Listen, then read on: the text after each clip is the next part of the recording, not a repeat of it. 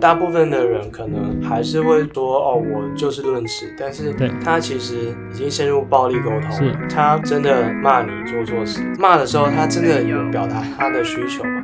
或者他真的有在描述一个事实？很多人就只是宣泄而已。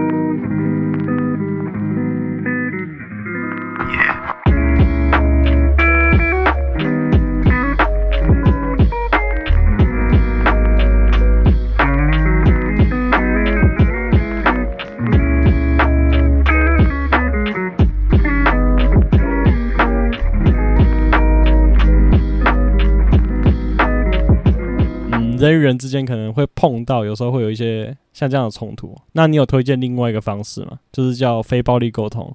对，那是一本书。我觉得它算是刚刚讲的现象学的一些延伸呐、通常现现象现象学的，如果要应用在生活上面，就是讲事情、讲事实，然后再先不要下判断。因为判断可能就会情绪，然后我可能一整天事情都不用做，我整天都在烦恼就好。呃，非暴力沟通，我觉得还有一个另外一个很积极的层面，在于除了讲事实之外，你也试着表达你的感受，还有你的需求。尤其是讲出需求，可以让对方很比较明确知道你的意思，不然别人就用猜的啊。嗯、我先简单介绍一下非暴力沟通的执行方式好了。第一个，第一步是你先看事实说原话。你先把你的原话还有事实说出来，就是你不要先下判断。呃，他有没有举个例子？假设说一个老婆，那对她老公上礼拜回家的状况很不好，每天都十一点回家，那都身上带有酒味，这件事情他不满。应该一般人的说法是：诶，你上礼拜回家的情况很不好。比较好的方式是，嗯，你上礼拜有四天每天都是十一点之后回家，这是事实嘛？对吧？对方并不会反驳，因为这个就真的是有发生过的事情。那这是非暴力沟通的第一步，你讲事实，你不要讲加入你主观判断的东西，这样对方就比较不会有一些情绪上的反弹。对于你们沟通的第一步比较有帮助，就是至少双方不要带着情绪，然后下去做沟通。那这样他比较会愿意听你讲下去，也不会说，哎，你死到哪里去了这样。对，那这样。他或许真的想说，嗯嗯，对，我死到哪里去了？然后第二步就是你要说出你的感受。我会因为这样子，那我希望你每天都可以回家，那多花一点时间陪陪陪家人，陪陪我，我们可以一起吃个饭，说出你的感受，不要加入你的判断。然后第三步就是你要明确说出你的需求，需求这个部分就是说明确哦，要明确，就是你不能跟他讲说，哦、那你以后可以早点回来吗？这不是一个明白的需求。你必须跟他说，你可以以后每个礼拜至少三天回来吃饭。那这是一个明，这是一个明确的需求。对，我们每个礼拜一可以先约一下，说下个礼拜你的礼拜几可以回来吃饭吗？或是每天下班的时候可以跟我回报说，呃，我们可以沟通一下，今天你有没有加班，或是怎么样？你可以先讲，那我们或许可以一起执行这件事情。那这样的话，对方才能够达成你的要求嘛？我记得他也有说，可以建议说，老婆可以跟老公提出一个他他的原因嘛？他希望他对他来讲，理想的家人应该是有更多能够聊天、能够分享、一起吃饭的时间。非暴力沟通这个方式其实真的是蛮实用的。就我觉得，任何只要你需要跟人沟通的场面，都可以用这个方式下去，可以减少很多无谓的纷争，然后可以让事情好好的执行下去。刚刚如果老公想要积极回应。的话，就会跟老婆说：“哎、欸，老婆，你对早点回来的定义是什么？”OK，又是一个工程师老公，很棒，很棒。这个东西还是有一个点在啦，就是非暴力沟通嘛。那它毕竟还是沟通，如果对方不愿意沟通，那你再怎么样非暴力，还是没办法达成一个。有效的沟通，对对对对对对对。因为我其实，在工作之后，我嗯，我有带一个小团队。那其实我在分配工作的时候，常常下属会来跟我说，他的资源不足，然后或者是他没办法，能力不足，没有办法执行这件事情。那我我说一下，我碰到一个例子好了，就是有一次我分配一个工作，然后给我一个同事做。他有一天他就突然打电话给我，气冲冲的打电话给我，然后跟我说：“我不管，你要先处理我的情绪，想办法处理好他没办法处理的这件事情，他才要去做。”对，那其实当时我也是非常愤怒，就是因为我觉得说，呃，我分配这项工作给你，可以去试想一件事情，就是其实上级会分派工作给你，是因为他觉得你做得到，对吧？这个这个逻辑应该没有问题吧？对对对，是因为我觉得你做得到，那我也会当然会询问说，应该没问题吧？如果不行的话，你先讲。我们再想办法。那其实当时对方也没有什么反应啊。OK 啊，那就就这样下去了。打电话过来，第一件事是说他先请我先处理他的情绪。那我其实我就很不解啊，我是主管，你你再怎么样也是你处理我的情绪吧？怎么会是我处理你的情绪？就是嗯、呃，因为其实前面有提到说，在职场上面大家是来工作的。那其实，在情绪这一块，尽量多收一点起来。就是我自己觉得啦，职场上面情绪的表现，其实是一种不专业的表现。你认同吗？我觉得在职场上，你要体贴别人啊。那、嗯、当然，当然体贴别人，包含你不应该把你的你的情绪乱放嘛，因为你有可能伤害到别人或者激怒到别人。情绪控管这一块，在职场上面是一个专业的表现啊。当然，就是建立在一个大家都有做好自己本分的这个原则上面。嗯对，可是我当时因为我自己的工作已经很忙了，所以我才把这个工作不得已之下，我才会分给他。因为其实以往来讲，我在学生时代，我做事情，呃，我很喜欢自己做很多事，因为我觉得其实我不是很放心把事情交给下属或者是给同事去执行，因为我觉得其实这样没有效率。那后来我还要再帮他擦一次屁股，那其实我觉得。真的也没有必要，对。但是其实工作之后啊，那工作的要求跟工作的量，其实真的没办法这样子做。就是我一个人真的只有一只手，呃，两只手两只脚而已，对。所以真的没有办法这样子做，所以我才会选择说把这个东西分出去。我当时其实并没有直接的跟他起争执，我当时是也是非常生气，因为我觉得说刚刚前面讲的，为什么我要处理你的情绪，这没有逻辑啊。嗯。这再怎么，那我就我就想了一个点呢、啊，呃，你要我处理你的情绪，去那试问现在我做的工作比你多两三倍，那有人来处理我的情绪吗？那如果今天。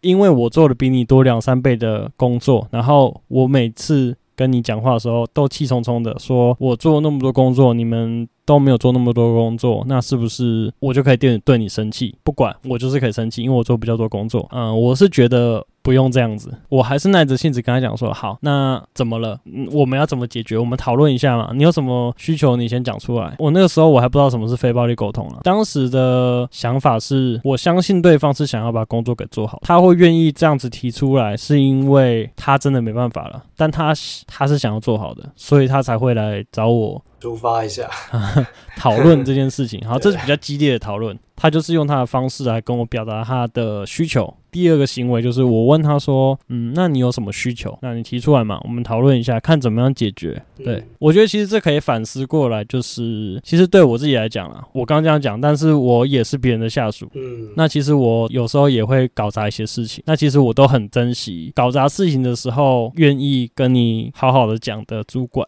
对对对，跟上级，因为我认为其实说上级愿意好好的跟你讲，那其实你要珍惜，你要珍惜。每次只要我做错事情了，我都我都会很自责，就觉得说哇，我怎么今天这件事情就做不好了？我我是很想把它做好的。那其实对方骂我是应该的，他骂我是应该的，但是他没有，他是用一个引导的方式，用劝的，然后或者是跟你说怎么样比较好，那我都会很感谢他，因为被骂嘛，那大家感觉当然都不好。那其实他有这个选择，但他没有，为什么？因为他觉得可以讲得听。那其实这件事情是他做的选择，你要珍惜。呃，我是这样觉得，就是在职场上面，如果你有碰到任何的人，愿、嗯、意好好的跟你讲，你都要好好珍惜。大部分的人可能还是会说，哦，我就事论事，但是对他其实已经陷入暴力沟通了。他可能真的骂你做错事，嗯，骂的时候他真的有表达他的需求吗？或者他真的有在描述一个事实吗？嗯，很多人就只是宣泄而已。是，那下属可能继续猜不透主管的意思。主管因为宣泄情绪，然后把整个办公室气氛搞得很糟。那我觉得就很多伤害，很多痛苦，就一直在这边产生产生那样。我觉得这是最无效的一种沟通，因为其实这就是嗯、呃，有点像是说你直接把情绪丢给他，他当然会怕，他会畏惧。那畏惧跟害怕这个东西，并不是他愿意的，他是被强迫的，嗯、所以他才下去执行。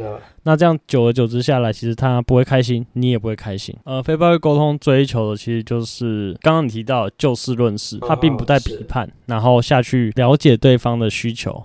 那这样的话，其实对双方来说的话，你有办法去完成他的需求，那他也开心。那你们讲的并不是对于对方的批判，因为其实很多的冲突的产生都是对于因为批判这件事情导致冲突产生，嗯、对吗？我之所以会稍微跟你聊到非暴力沟通和现象学的原因，是因为，所以、嗯、说真的，人忧郁或痛苦，嗯、很多时候是没来由的，但是也很多时候是环境。那我遇到一个人跟你暴力沟通，遇到自己的各种状况，那我怎么跟环境互动？我觉得这是一个不错的练习啦。OK，综合前面讲。的，你说像精神疾病啊这些东西，它其实是两个面向组成，一个可能是心理跟生理的层面。其实医生啊跟心理师、智商师，他们是两个，我们前面有提过嘛，它是两个面向，一个是从药物下去做治疗，一个是从心理下去做治疗。药物理论这个理论，它是建立在说，其实人类它是一个反应炉。可以这样理解吧，它是一个化学变化的加总。嗯、对对对，对，在生理跟心理方面的话，你觉得有哪一些方面，哪一些层面，我们可以去下去做一些改变？在研究所看到说，嗯，哦，原原来原来整个社会的治疗体系有不同的切入面。是，那其实除了我们常常说，哦，我我心情不好，需要找人聊聊，嗯、或有些人真的是。整天就扒着另外一个人，然后要他陪他，嗯，然后那个人可能久了之后就崩溃了，嗯。还有一个我们可以切入的角度是身体的状况，身体。譬如说，嗯、有些人就就我啦，我是蛮明显的啦。我心情不好的时候特别喜欢吃甜食，OK。我觉得久了之后有点像是上瘾的感觉。然后后来我才知道，原来原来尤其吃这种对精制糖啊，我我一吃那个血糖会上升很高，但是它。身体要平衡那个血糖之后，嗯，它血糖会到会低到比原本还低，就是那个胰岛素分泌嘛，对不对？嗯，然后我的我血糖就好像是坐云霄飞车这样，就是上下，然后 觉得原本的中间值就渐渐没有了。嗯哼，就是也会影响到我的情绪啊，我觉得会影响到当下觉得有有没有精神。对，就其实，在生理上面的话，你用血糖这个东西，其实。呃，心情不好就吃甜食这件事情，其实在短期之内你可以看到短暂的效果，就是你一吃下去的当下是很开心的，但是你血糖一升高之后，它会分泌胰岛素，然后让它下降。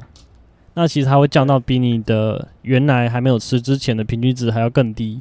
那其实对对对，反而会导致你的心情变低落。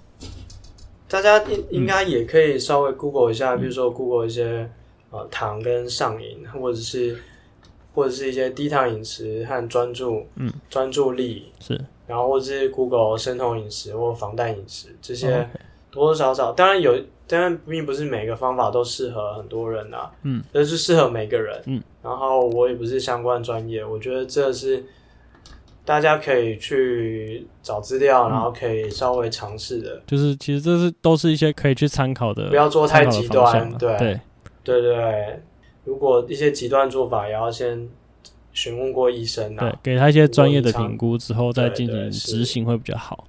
对啊，然后第二个方式是你说病人呼吸，有一个叫他是荷兰人，嗯，他专门在做一些挑战世界纪录的，譬如说把自己放在一个大冰桶里面，然后看可以在里面待多久，然后不失温。它它叫 Winhof Method，就是。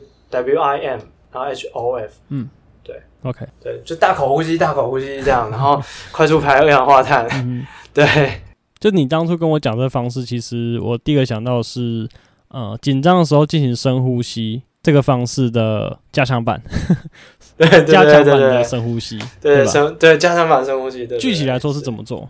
呃，它具体就是像刚刚那样，就是大口吸吐，然后。嗯，三三四十次，三四十次，然后闭气，闭呵气一段时间之后，你总要补充空气嘛，就是再吸一口气，停十五秒，嗯、然后后来就要继续这样，大口吸，大口吐，大口吸，大口吐，嗯、再三四次，然后再闭气，这样，OK，对，差不多这样，然后你会瞬间觉得身体麻麻的，嗯、然后手手指麻麻的，嗯、然后有一种爽感，嗯、哼哼我觉得是可以算快速释放压力的，让自己舒服一点。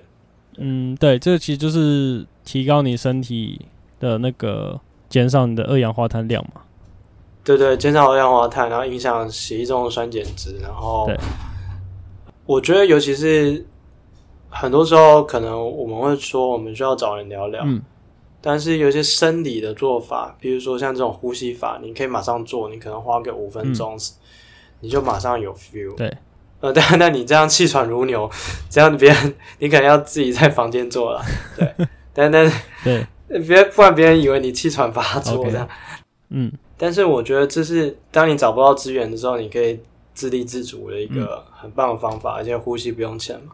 对，当然我有看过有一些案例分享，说有人做了之后有副作用啊，比如说癫痫啊之类。所以这些也是这个也是一个需要评估的一个做法。嗯哼，对，在这边呼吁一下，就是毕竟这个方式，呃，每一种方式背后其实它都还是有它可能潜在的一些。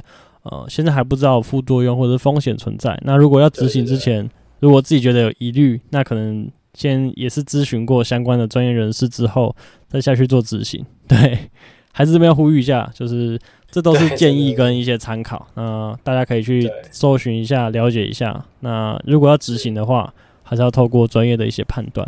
对啊，对。那其实就我自己来讲了，因为很多朋友会跟我说。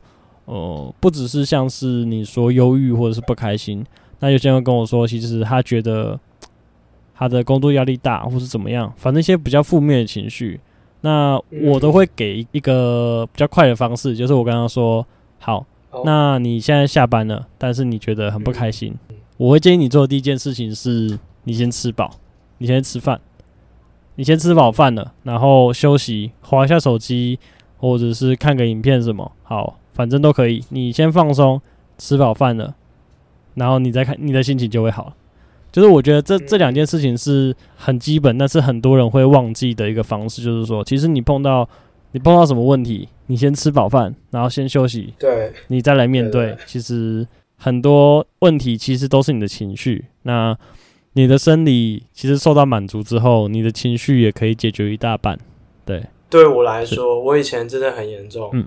如果我现在心情不好，嗯、但是又又累又饿，嗯，然后我就会继续又累又饿，然后继续卡在那边，然后觉得自己好悲惨这样。但是吃吃饱之后，我才意识到说，嗯，哦，原来我刚刚好像只是饿，然后呃，所以心情不好不舒服而已。对。所以像像我自己，如果要加班的话，先吃饱饭再加班，心情真的会比较好。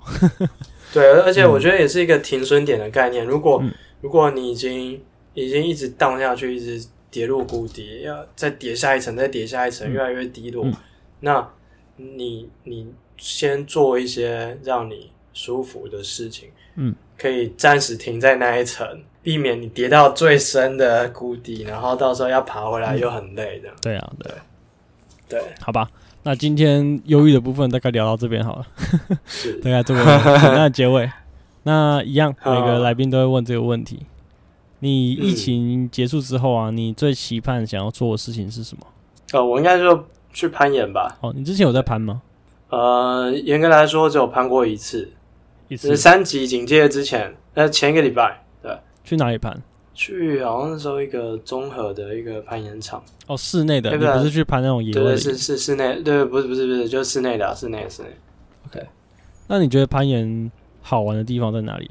在因为有很多路线嘛，所以。嗯大家会在底下讨论，然后觉得好像是彼此在为某个目标做努力，然后觉得而且会彼此彼此加油啦。嗯、然后我觉得那个感觉很棒，对，就是有人在背后，然后跟你一起做同一件事情的那个感觉。对对对，然后、嗯、而且我喜欢全身性的运动，哦、全身性，我觉得这样四肢比较能协调了。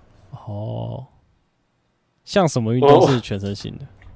呃，通常武术啊、跳舞啊，嗯、或者是那个攀岩啊，嗯、这这种通常比较全身性的。是，呃，像像什么啊？像我记得某，我记得，嗯，之前我有看书，尤其是一些关于关于 ADHD，比如说注意力缺乏、嗯、这种过动的，嗯、或者是你想要让自己脑袋，嗯、你想要保养自己脑袋的。嗯。做一些全身性的运动可能会比较好，这样子。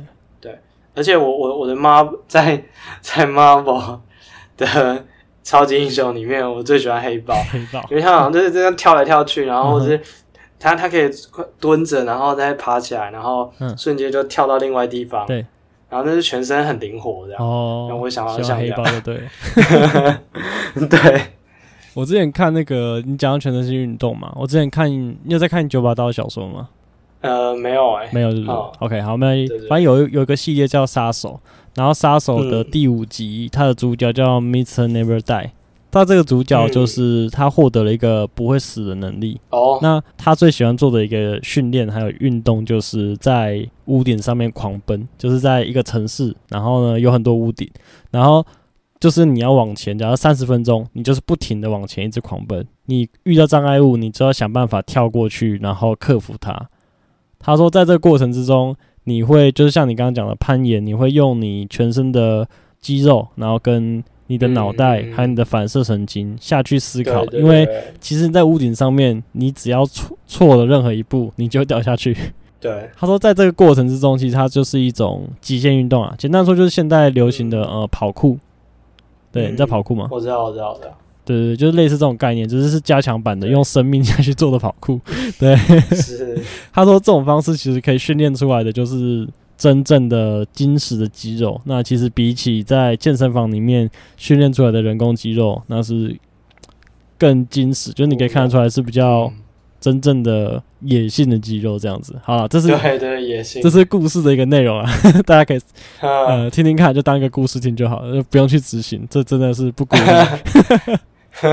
对啊，OK，好啦，那最后你有没有推荐的，就今天内容相关的一些书籍啊，跟关键字可以提供给大家？我刚刚提到荣格派的那些思想，嗯、那本书你，我可以，我建议大家可以先看《内在英雄》这本书啊，《内在英雄》它好像去年、前年有再版，嗯，它原本是中文的书吗？呃，对，中文是是翻译的，是翻译翻译的。那那本很久以前就出版了，嗯、然后后来才重重新再版这样。作者是叫荣格吗？哦，不是不是，不是他是荣格派的、嗯、理论，就是这个、嗯、这个学派的的思想。那作者哦，作者是卡尔皮尔森。卡尔皮尔森，OK，卡尔皮尔森的卡罗皮尔森，卡罗皮尔卡罗皮尔森的《内在英雄》这本书，还有第二本是。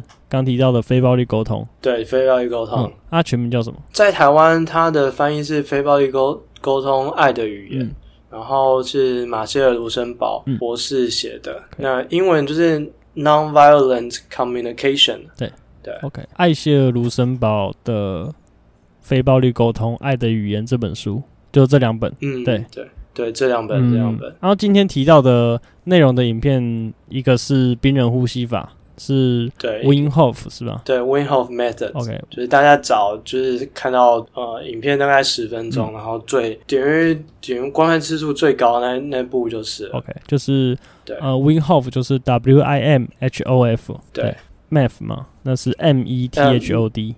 对对对 method，method，OK，要吐，把舌头吐出来。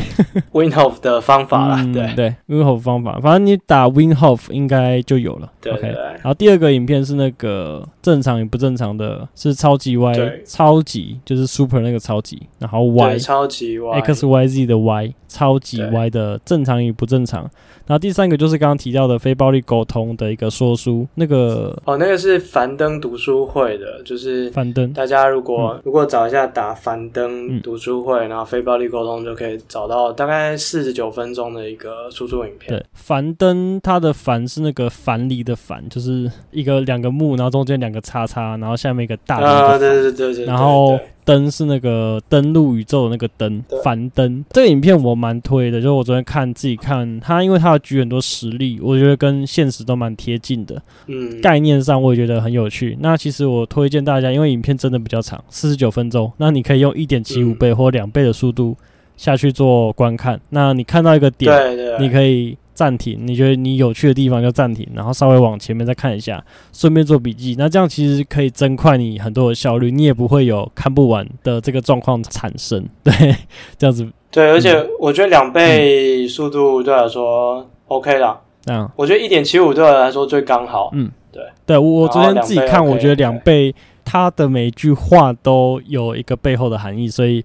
我要边想边看，两倍是有一点偏快，那所以我自己一点七五，然后再加上我用按那个方向键，你按右边的话，它可以往前推进。那如果哎，你看到这个点，你觉得哦有趣，看到一个你觉得你有点看不懂了，你就把它稍微往回一点，然后看一下哦，大概是这样，然后你可以做一下笔记。那这样其实你可以很快速的大略了解说这个影片在讲什么，对。是，那就是这种比较长的影片的话，可以用这种方式下去做做观看。哦，啊，今天的歌单很有趣，里面有两首 是那个电影配乐嘛？哦，对，有两首是电影配乐，是哪两首？哪一个？一个是全面启动，全面启动，嘿，然后一个一个是哈利波特，哈利波特，就是那个哒哒哒哒 哒哒，OK OK，经典的一首歌，OK，对啊，对对对，今天的歌还蛮。蛮棒的，就我很喜欢，就都是独立乐团的歌曲啊，多支持台湾在地独立乐团。